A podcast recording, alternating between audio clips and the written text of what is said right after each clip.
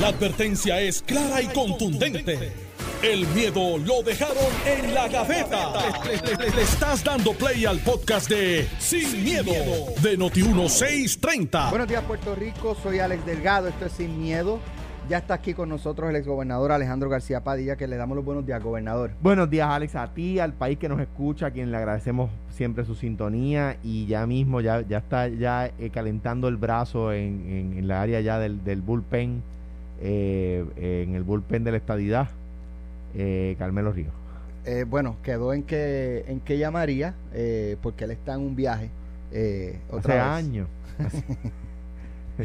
Todos los que creen en la estadidad. Está, en un viaje. Todos los que creen pues, no, no, no aparece, no aparece. ¿Ven? No aparece, lo está, dice que lo llamen, entonces lo llaman y no contesta. Estoy sirviéndome con la cuchara grande aquí diciendo que los que, los que creen en la estadidad están en un viaje. No tengo a Carmelo aquí para que me conteste.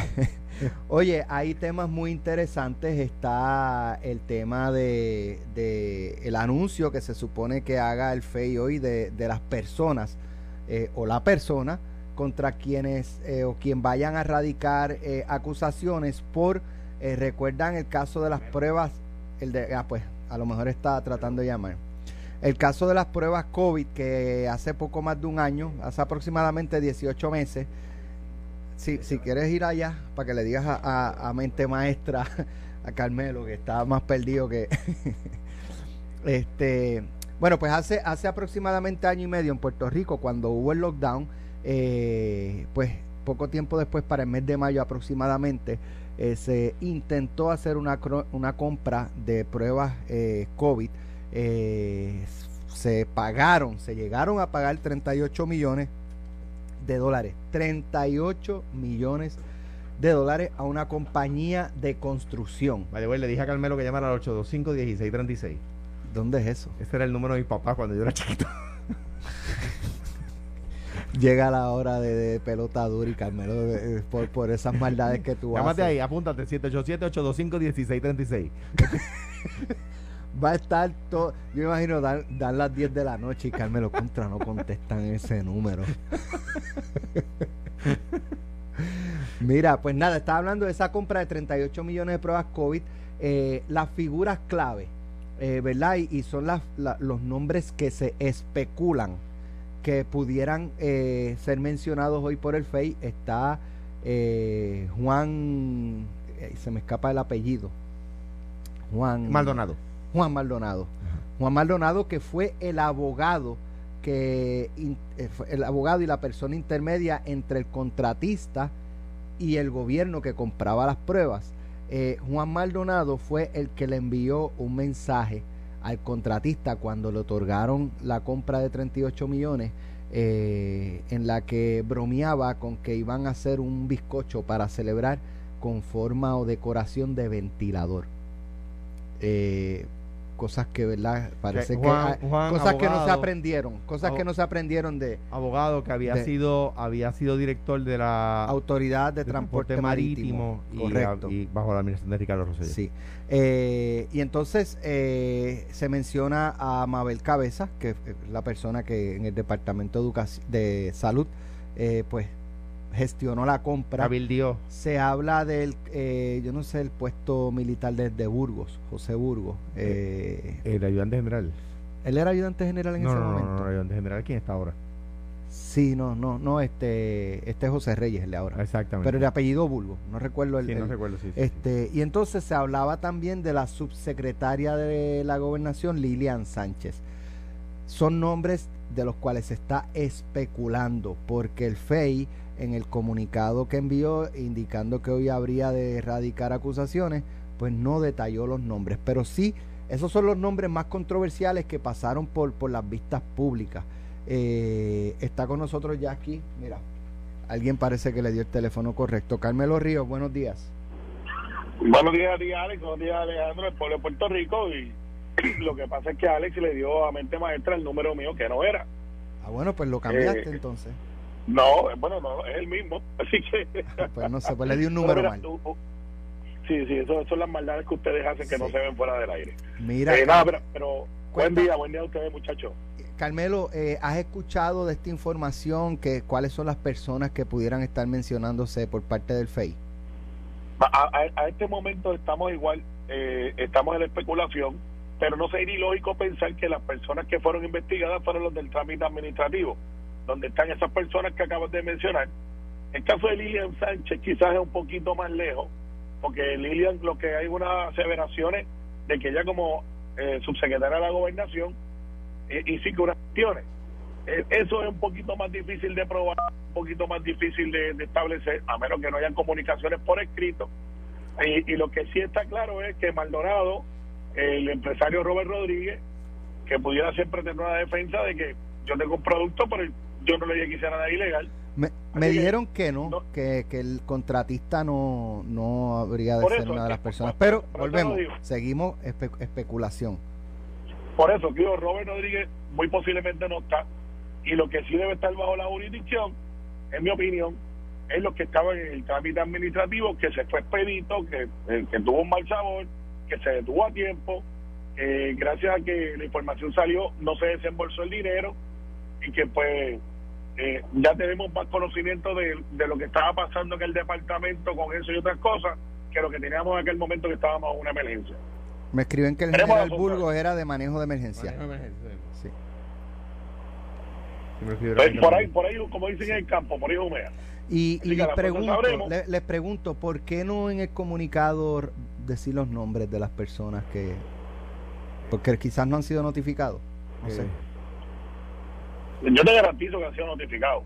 bueno, eh, me parece a mí que están siguiendo la, antes de la conferencia de prensa, están siguiendo la, están copiando el, el, modo de operar de la, del FBI y de la Fiscalía Federal. Eh, claro, a mí lo que me preocupa de estos casos es lo, que he dicho antes.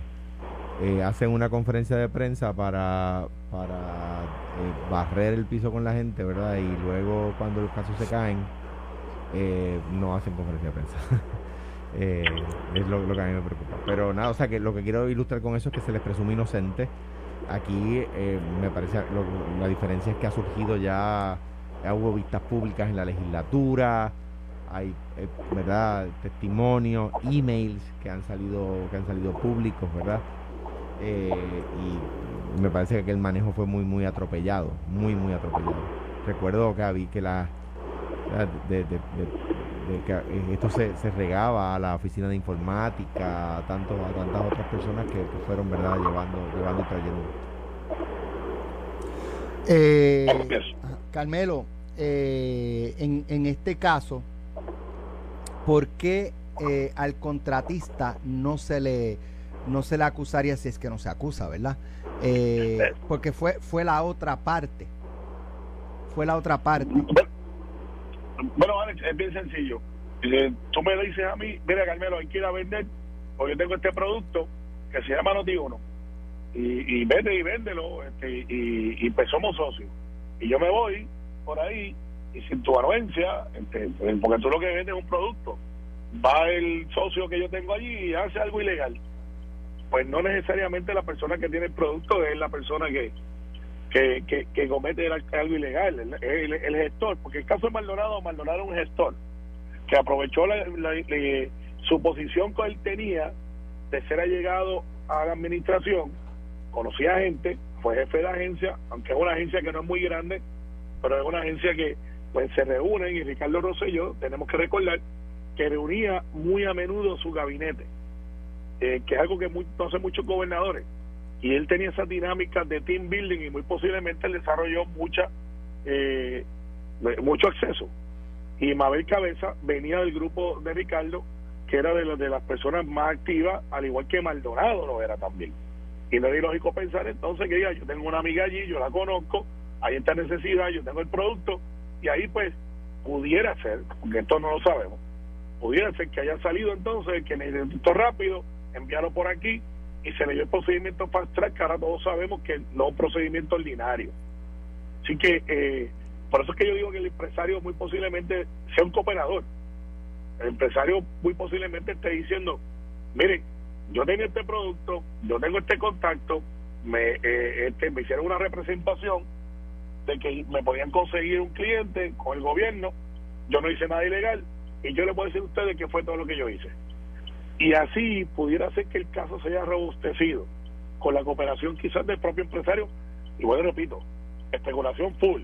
Eh, pero no es ilógico que esto, Alejandro sabe, Alex, tú que has sido periodista por mucho tiempo, uno ha visto esta clase de esquema eh, muchas veces, donde alguien que sale del gobierno se queda con los contactos, se convierte en gestor, se convierte en cabildero y va y mueve los productos de, de, sus clientes, que no necesariamente es ilegal, pero en este caso específico, pues algo no salió como tenía que salir en el proceso de compra y el producto no estaba disponible, no olvidemos eso, la compañía dice, no, mire, yo lo que tengo aquí una carta, aquí yo no tengo un, una mercancía, y aquí lo que hizo fue que se vendió una especulación, una especulación donde se, se soltó el dinero o se iba a desembolsar el dinero sin haber tenido ni siquiera un historial de la compañía referente a estos asuntos.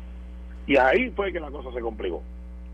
Así que veremos a ver, pero yo también pienso como Alejandro, a veces hacen estas conferencias de prensa y, y como dicen en el campo, o los abogados criminalistas, de momento aparecen con un chorrito versus eh, un caso sólido. Veremos a ver. Bueno, pues eh, nada, ya nosotros en Noti1 tenemos allí destacado al compañero Eric Figueroa, así que en cualquier momento nos llama para, para hablarnos de hablarnos, explicarnos qué es lo que está pasando, informar qué es lo que está pasando allí, así que no se despegue nadie de Noti1. Oye, en otros temas, los otros días estuvimos hablando y esto es muy importante porque hay muchas personas pendientes a lo que es la reforma eh, laboral. Eh, y el presidente de la Cámara, Rafael Tatito Hernández, indicó que las enmiendas de, este proyecto, ¿verdad?, para enmendar la reforma laboral pudieran quedarse en el tintero de no aprobarse en esta sesión legislativa que culmina el 16 de noviembre. El presidente de la Cámara eh, dijo que ya es tiempo de que se apruebe y que en la Cámara sí hay los votos, pero que en el Senado no necesariamente.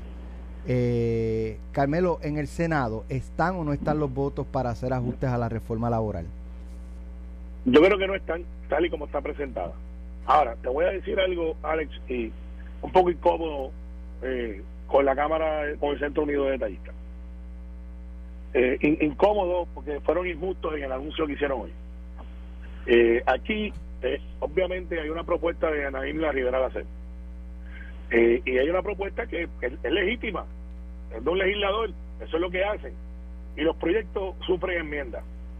Pero mírate la mala fe.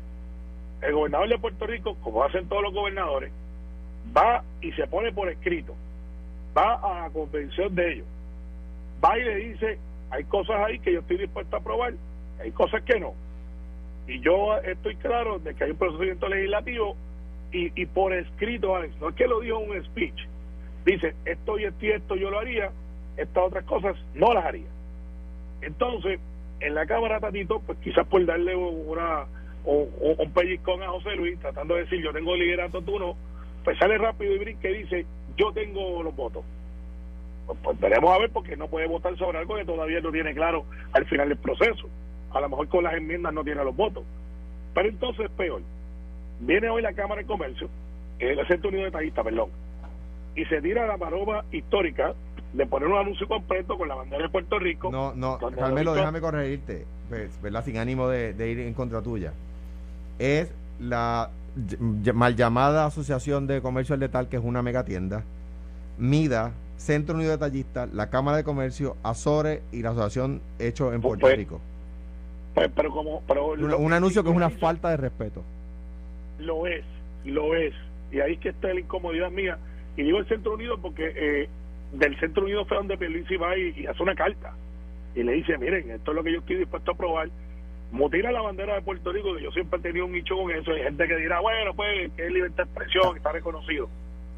Eh, es, una, es una bandera de Puerto Rico y dice camino hacia el puerto pobre. El donde va la estrella. Y le quita la estrella. Ajá, exacto. Y dice la Cámara y, el Senado nos llevan eh, a convertirnos en un país de pobreza extrema eh, con los. Es que esto está.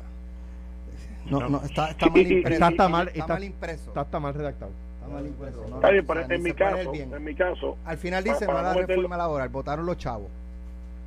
Eh, pues, por eso, ahí vamos. Votaron los chavos en esa No se puede leer. Pues, votaron los chavos, pero, pero, pero estoy incómodo porque es el doble estándar, Alex y, y Alejandro. Esta, esta, es mi opinión, no la de ustedes. Eh, nosotros cuando legislamos, pues tratamos de tener un balance. O sea, nadie, nadie está tratando de empobrecer a nadie. Al contrario, queremos que haya mejor, mejor eh, ambiente de, de, trabajo. Y si alguno de ellos nos está escuchando, ya sea Iván, ya sea este Manuel, el presidente del CUD, este, y el Bolini de la Cámara de Comercio, hay dos preguntas. Aquí se han hecho dos reformas laborales. Eh, no sé si las últimas dos fue en el 2010 en la administración de Fortuño, que estaba lo del FlexiTime, estaba lo de los fines de semana, y estaba la de Ricardo Rosselló. Y, y ellos se argumentaban que con esas reformas iban a aumentar las riquezas del país. ¿Pasó o no pasó? No pasó. Pues no, bueno, pues entonces, y, se está haciendo y, se está haciendo ajustes, por ejemplo, para que sepan, este esto viene porque aumentamos el salario mínimo que viene ahora en enero.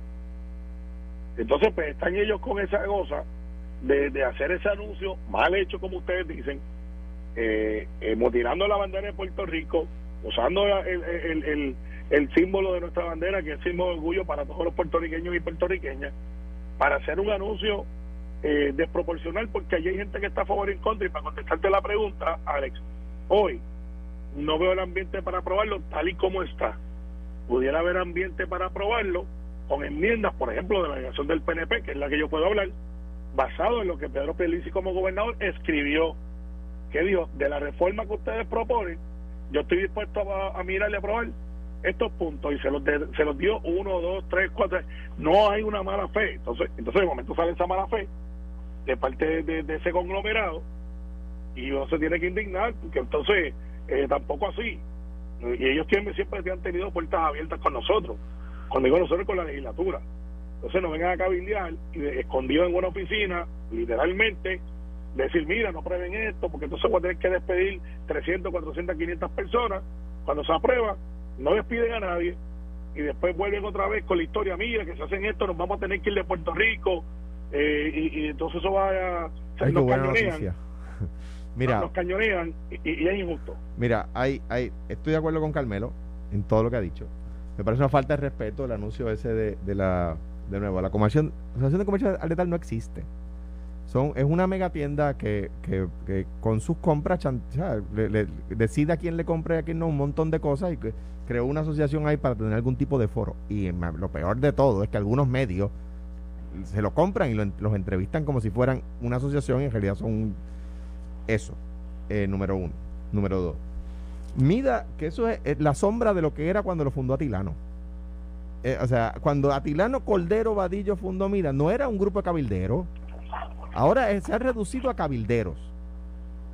El, Centro Unido de Tallistas, a mi juicio, es pues, de lo mejor que, es un contrasentido que se una con la Asociación de Comercio de Tal, que lo que hace es quebrar los detallistas. O sea, que el Centro Unido de Detallistas se vaya en un anuncio con la Asociación de Comercio de Tal, que se dedica a quebrar detallistas, es una, es una, es una contradicción. La Cámara de Comercio, pues, fue una, una entidad que una vez existió y que fue importante y que pues dos o tres presidentes han tratado de levantar, pero de nuevo, se dedican a cabildear, no hacen otra cosa que no sea hacer un torneo de golf y una convención una vez al año y cabildear el resto del año. Azores, eh, eh, usted pregúntese, ¿cuántos restaurantes hay en Puerto Rico y cuántos representa Azores? Que no representa ni al 10%. Esa es la verdad. Esa es la verdad. La asociación de hecho en Puerto Rico, bueno, de un montón de cosas que son terminadas de manufacturar en Puerto Rico. Si usted importa batata de, de, Nicaragua, y la, y la cantitos en Puerto Rico, le ponen el sello de hecho en Puerto Rico. Eh, en cuanto a lo que dije de Azores, bueno, les le puedo decir, cada vez tienen menos. Cada vez tienen menos restaurantes. Entonces, de repente, gente que se lo gana todo. Que se jaltan. Esos son los mismos que dijeron que no se cejara los domingos.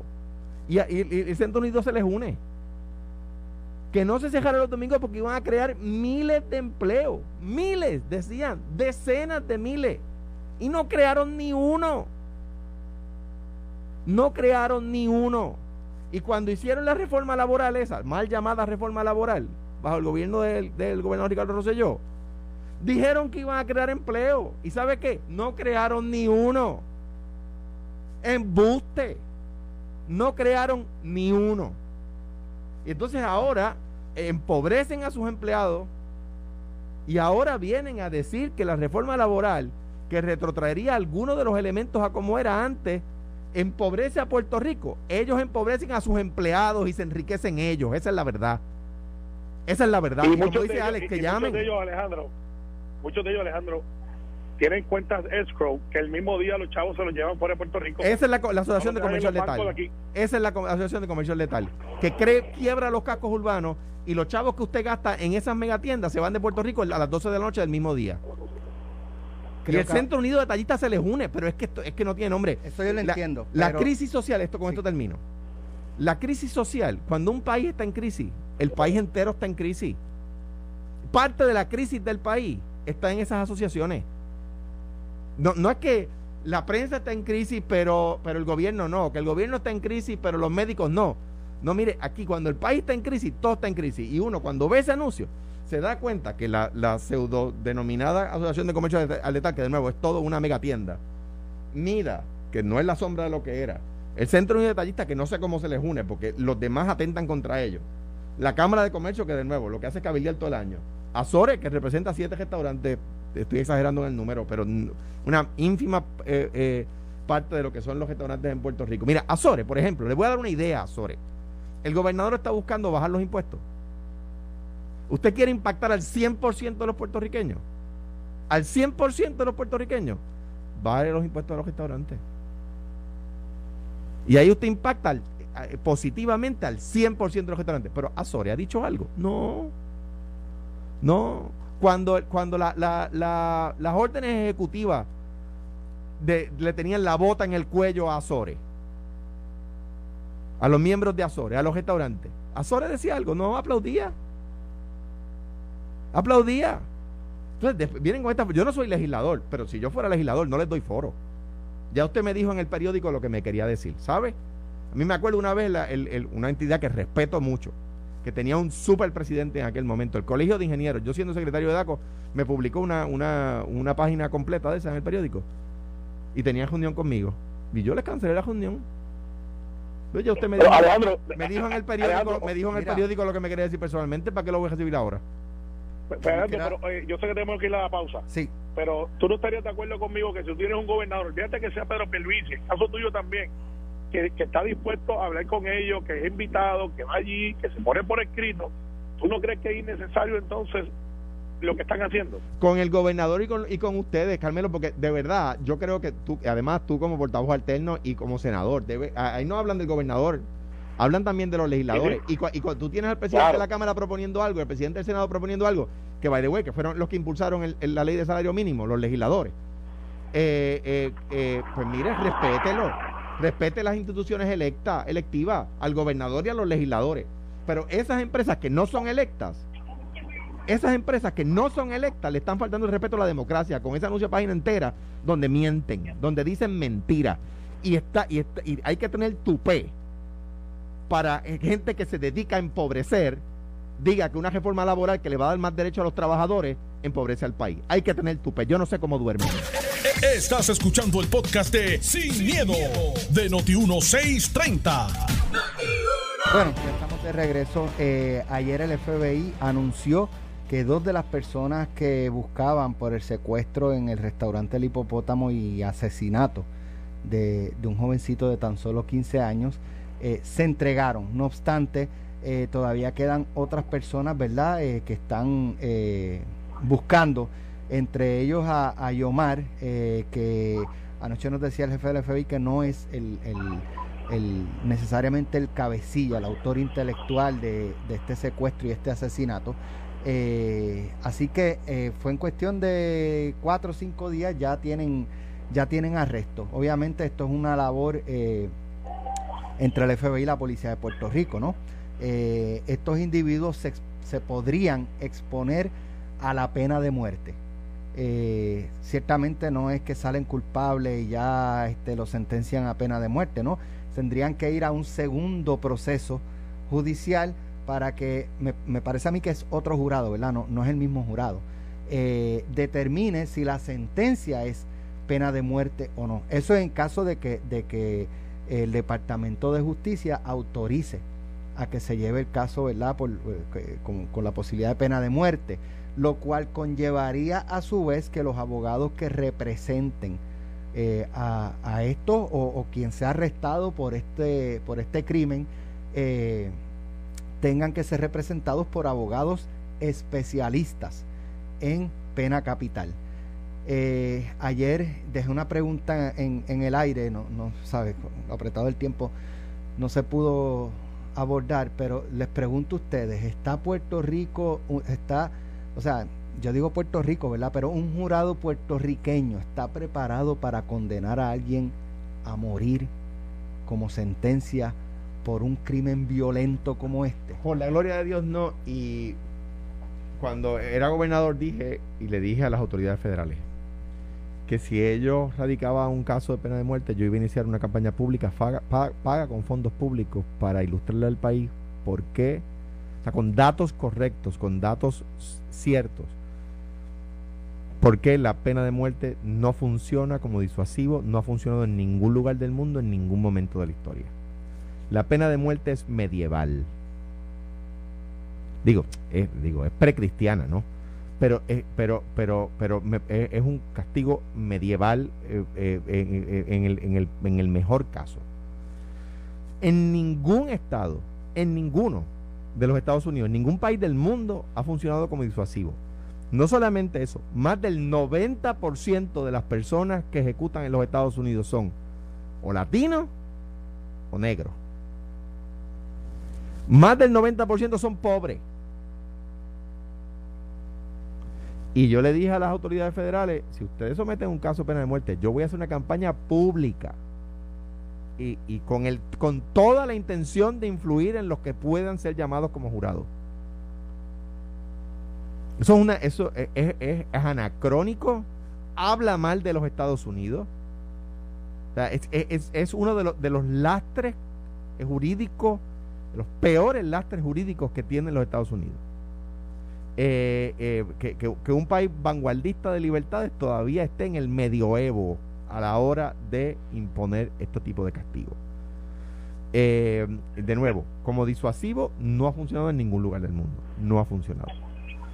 además, todos los que, y te paso el batón, Carmelo, todos los que creemos en la, en la, en la, en la vida eterna, en la salvación, el, ¿verdad? Pues entendemos que, que matar a una persona no es castigo, porque, porque no sabemos qué va a pasar después. O sea, eh, eh, por lo tanto, castigo es encerrarlo. Eso es castigo. Y por último, es el reconocimiento del Estado de que ha fracasado en los procesos, en las capacidades de, eh, de rehabilitación. Cuando dice que hay que matarlo, igual que cuando dice que hay que meterlo 99 años presos, es que el Estado renuncia y dice, ¿sabes qué? Yo no, yo no sé rehabilitar, no puedo rehabilitar, hay que matarlo. A mí me parece un gran absurdo. Carmelo. Bueno, eh, mira, Alex, eh, está de innovation para Alejandro. tú que, tú que, tú que, eres un eh, repudemócrata. ¿Está bien? Bueno, pues tú simpatizas con muchas cosas republicanas. Sí, sí, es verdad. Digo, hay republicanos que no creen en la pena de muerte, ¿verdad? Pero pero dentro de la, los ¿verdad? Este, que más creen en pena de muerte suelen ser republicanos. estoy seguro, estoy seguro que por ahí viene una marcha del padre Carlos Pérez y del pastor Ricky, esa gente encontró la pena de muerte. Creen, creen en la pena de muerte, este, pero no creen en el aborto. No, no, exacto, no. no, solamente eso. Eh, hay quienes, hay quienes dicen que hacen marcha contra los gays, pero contra la pena de muerte que han callado. O sea, digo, es que te digo. Pues mira, eh, sin entrar en esa guerra santa que ustedes se están metiendo ahí, eh, yo creo que el análisis de Alejandro, poca gente la hace en Puerto Rico, porque le dio el ángulo que, es un ángulo muy, muy correcto. El debate que se está dando en los Estados Unidos continentales sobre la pena de muerte, ¿a quién están matando? Hay una reforma judicial, hay una reforma donde se habla de profiling, donde se habla de sectores donde realmente son los que están como tarjeta, y entre ellos están los de la raza negra, y están gente con muy poca educación, o gente eh, latina, o brown people, como le dicen. Y eso es un fact ahora mismo aquí en Estados Unidos, es un debate. Es un debate, y por eso cuando Alejandro lo trajo, que no es un debate en Puerto Rico, porque nosotros no estamos en la cosa esta racial, ahí tú coges preso un puertorriqueño o una puertorriqueña. Eh, y viene de dos colores y dos tamaños. Pero aquí, eh, donde, de donde nace ese sistema federal de la pena de muerte, a quienes matan son a las minorías. Y uno que otro eh, de poca educación, que han hecho las noticias, que son serial killers. Pero yo estoy en contra de la pena de muerte, punto. Difiero de Alejandro solamente en una cosa. Si hay un delito que puede ser que un jurado se mueva a favor de la pena de muerte, pues tiene que tener unos detonantes como un niño o un acto de abuso, de abuso como son todos los asesinatos. Pero una masacre, eh, como el caso de, de una familia muy lamentable, donde mataron a un ex militar que su hijo estudiaba en la, una de mis almas matas en la América Militar. Terrible aquel caso, recuerda, terrible. Muy triste, eh, de personas ejemplares. Eh, pues son casos que dependiendo de un jurado y, de cómo esté la cuestión social, pudiera ser, pero como quiera yo creo que Alejandro dio en el punto de que para quién es la pena de muerte. Es un castigo, es una rehabilitación, es una admisión de fracaso, es, es, algo que no, que denota eh, no un castigo, ¿sabes? Que te lleguen ahí y siete años después que estés en death row te matan por inyección o pues eso pues se acabó la, sentencia para esa persona. Y es para los pobres y es para los pobres para, los, negros para los latinos o sea no se le aplican a los bancos a blancos americanos eh, anglosajones. Porque el delito no es el mismo necesariamente o sea si, si tú robas eh, y cometes corrupción eh, no es lo mismo que tú asesinar a una persona negra en una intervención policíaca este, o sea, son cosas distintas. Claro, pero, pero el caso es banquero. ¿ah? Si tú me dices que el banquero fue a la tómbola no, y. Yo no dije banquero, yo no dije banquero, fíjate, yo pues, dije pues, blancos pues, anglosajones. O sea, si un, si, sí, pero, pero tú sabes a lo que te refieres, porque cuando por un lado dice pobre negro y por el otro blanco anglosajón, no estás diciendo un blanco anglosajón pobre. Pues, déjame, déjame ponerlo de esa manera. Viene un negro pobre o un latino pobre y ejecuta ejecuta a un blanco que ya, que ya tiene sometido, que ya tiene bajo su control y lo ejecuta, pena de muerte.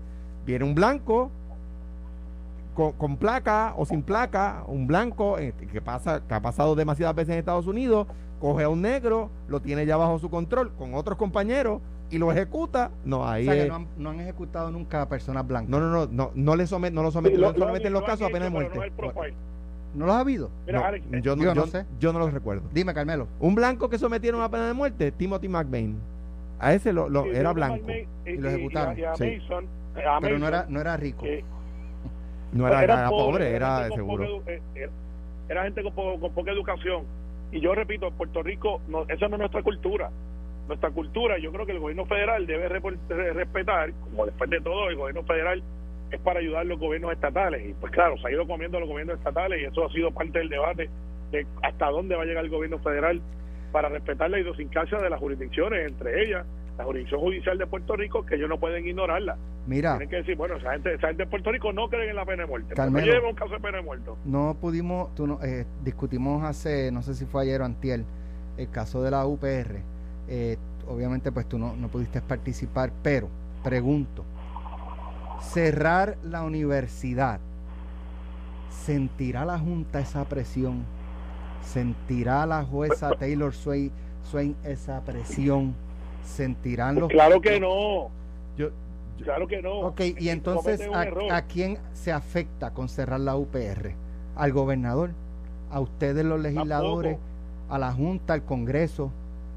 Digo, como, como, como manifestación es, algo totalmente válido, pero como estrategia es la pregunta, porque aquí hemos cerrado la, cerramos la universidad en el 2010 por, por, por este, como, eran por, era por una cuestión económica también. Eh, sí, pero Alex, si tú, ves, un gobierno, si, Alex, si tú ves un gobierno que está, la Junta quería aplicarnos una, una fórmula irrisoria, que ciertamente no, no conocen la inversión que representa la Universidad de Puerto Rico para, para nuestra sociedad. Porque es una inversión, la Universidad de Puerto Rico es una inversión, no es un gasto. Entonces, ¿qué pasa? Hacemos este esfuerzo, conseguimos el dinero, el gobernador a través del gobierno, todo el mundo en el mismo bote, garantizamos Cámara, Senado, gobierno, conseguir más dinero todavía, y después que hacemos todo eso, quien cierra la universidad son los estudiantes. Pues quien se afecta a los estudiantes. no hace lógica entonces lo que pasa es lo siguiente, y Alejandro que tiene eh, hijos que están en la, en, la etapa de escoger universidades. En el caso de, Diego, por ejemplo, pues Diego tiene cuatro universidades para escoger. Juan es el que está ahora en esa, pero da igual, Diego también. porque para Diego le va a tocar. Pues, pues, pues de momento se sienta y dice, ¿qué universidad vamos a coger? Mira, la Universidad de Puerto Rico, eh, tu tío estuvo ahí, fue presidente, es una tradición de los Padillas ir ahí, y muy posiblemente ese muchacho le va a decir, Mami, mami, lo que pasa es que esa gente está siempre en huelga, entonces me voy a tardar seis años en graduarme, yo quiero estudiar y salir. Y hay muchos muchos estudiantes que fueran serían material idóneo para la Universidad de Puerto Rico, que prefieren irse a pagar un poquito más a otra universidad, graduarse a tiempo, que estar en el vaivén de dos o tres, que se juntan, cierran los portones y de momento pues se acabaron las clases. No puede ser, no puede ser. Eh, preguntaba hace unos días, eh, en diálogo con, con Víctor Rivera Hernández, ex secretario del Trabajo, si las estrategias de los 70, 80 o 90 eh, están vigentes hoy en términos de efectividad. Y, y ¿verdad? obviamente para mí no. y yo planteo que para tú tener efectividad tienes que tener el pueblo cerrando filas detrás de ti. Y de hace un tiempo para acá, eh, yo noto al pueblo endiablado con todo el mundo, con todo lo que tenga que ver con gobierno, eh, principalmente. Y, oye, ley 7, donde despiden 12 mil empleados públicos, pensaba yo que en ese momento iba a haber una huelga general y no la hubo. Y obviamente estos líderes sindicales palpan palpan el, sentir del pueblo porque ellos no van a hacer una huelga general eh, con cuatro gatos, tú sabes, y sin apoyo de la ciudadanía, porque si la ciudadanía no te apoya, la presión pública sobre los legisladores no tiene ningún efecto. Oye, planteaba yo, si esta transacción de la Autoridad de Energía Eléctrica y Luma se hubiese dado en los 80, eh, bajo la dirección de Lautier con, con este Marrero, Juan Marrero me parece que se llamaba, o José Valentín, el mismo Ricardo Santos en ese momento. Eh, Ricardo Santos estaba en ese, en ese momento, pero está ahora en el liderato también. Este, Pero, pero ahí, ahí vamos. Tú tienes un elemento que estaba en aquel momento, que era Ricardo Santos, y está ahora. ¿Cuál es la diferencia? Que el pueblo no cerró filas detrás del autor o, de los empleados del autor porque están envenenados con la Autoridad de Energía Eléctrica. Y yo no, yo no percibo que el pueblo esté este, cerrando filas detrás de la causa universitaria de no recortes presupuestarios. Ahora, una pregunta válida, una pregunta válida es como estudiantes, ¿qué hacen entonces? ¿Cuál debe ser la estrategia? Alex, la estrategia debe ser mantener la universidad abierta, la estrategia debe ser mantener la presión de que me den mejores servicios, la estrategia debe ser denunciar lo que está mal dentro de la universidad para recortar gastos que son innecesarios. Pero ellos van a decir, todo eso lo hemos hecho. Pero mira, déjame, déjame, déjame, yo sé que estamos ahí con el, final del programa, de, eh, ¿verdad? Sobre nosotros. Este, mira, ayer decía Carmelo y repito hoy, por ejemplo, los estudiantes graduados de Harvard están en huelga. O sea, Harvard es una universidad privada, están en paro los estudiantes, es una de las mejores universidades de los Estados Unidos, una de las mejores universidades del mundo, ¿verdad? Eh, y allí los estudiantes graduados están ahora mismo en paro, ¿verdad? Los estudiantes protestan. Ahora y cuando se creó la primera universidad, eh, eh, desde ahora en la Sorbona, en la Academia de, de, Florencia, los estudiantes protestaban. Punto. Eso es así. Ahora bien, lo que pasa es que no puede haber solo protesta. Mi posición varía un poquitito de la de ustedes. Cuando se creó la Constitución de Puerto Rico, la, el principal informe de estudio que se utilizó para redactar la, universidad, la, constitución fue el que produjo la Escuela de Administración Pública de la Universidad de Puerto Rico, proponiendo cosas. Creo que Raúl Serrano Hayes la dirigía, o dirigía por lo menos el esfuerzo del informe. Yo creo que hay que moverse a proponer alternativas para llegarle, a llegarle recursos a la universidad el, el, Estado tiene un pote de dinero y ese pote hay que dividirlo en las necesidades. Tiene necesidades ilimitadas con recursos limitados. Si no se proponen alternativas, entonces, cuando la universidad dice que le dé más dinero a ella, ¿a quién la universidad propone que se le quite ese dinero? Porque es un solo pote. Pero ahora, ahora bien. La, la única fuente es dame, dame, dame. ¿Y tú qué esfuerzo tú haces tú por mérito propio para llegar más fondos a Por ejemplo, tú acabas de decir ayer, creo que fue ayer, De, la creación de una patente, ese tipo de cosas. Ahora, te voy a dar un ejemplo, y hay más. Yo sé que hay más, y que el gobierno PNP y que la, legislatura popular están trabajando en alternativas. Yo lo sé. Pero les voy a decir una que es pública. El esfuerzo de Héctor Ferrer Héctor Ferrerijo está proponiendo la legalización del cannabis para uso adulto. Miren, para que usted sepa, todos los años, a usted le gusta el cannabis o no le gusta, esté de acuerdo o no esté de acuerdo, más de 100 millones de dólares en cannabis van al punto de droga. Más de 100 millones van al punto de droga. ¿Qué tal si en vez del punto de droga van a Hacienda y se destinan a la universidad? Pues mire, eso es un, dinero nuevo sin impuestos nuevos. Ah, hay que atreverse y por eso me gusta, por eso me gusta, porque toma riesgo Héctor Ferrer. Por eso me gusta. hay eh, que buscar alternativas. la, propuesta de Héctor Ferrer va a pasar tarde o temprano. Yo siempre lo advertí. Yo tengo mi reserva sobre la regulación, pero ah, reconozco que eso viene. Pero, pero Carmelo, ese dinero, ese dinero está yendo para el punto hoy. Si va a llegar. sé, la pregunta, o sea, tu reserva es cuál. Eh, eh, es una reserva. Es cómo se hace. o sea, vamos a hacerlo, pero. te admito, te admito que es una data cultural porque, por lógica, ya nosotros tenemos la medicinal, ya sabemos este cómo funciona, eh, no debe ser un tabú.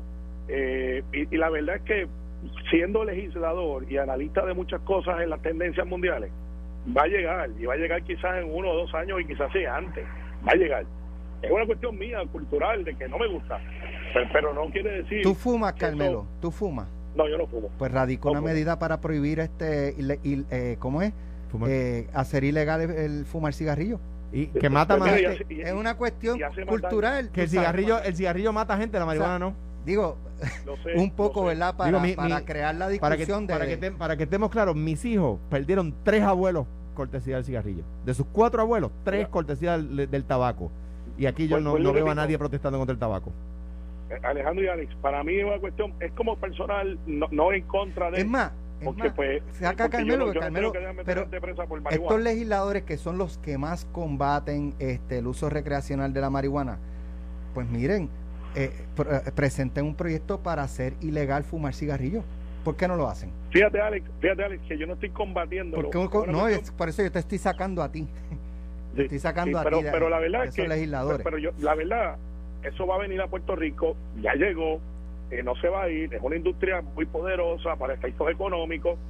Eh, y, lo que dice Alejandro es un gran punto a su favor: dárselo al bajo mundo o quitárselo. O dárselo a la universidad de hecho, la universidad, la universidad de UPR de Valladolid está virtual, así que felicidades al rector que está haciendo lo que tiene que hacer. Gracias, Carmelo. Esto fue, el podcast de Sin, miedo, de Noti1630. Dale play a tu podcast favorito a través de Apple Podcasts, Spotify, Google Podcasts, Stitcher y notiuno.com.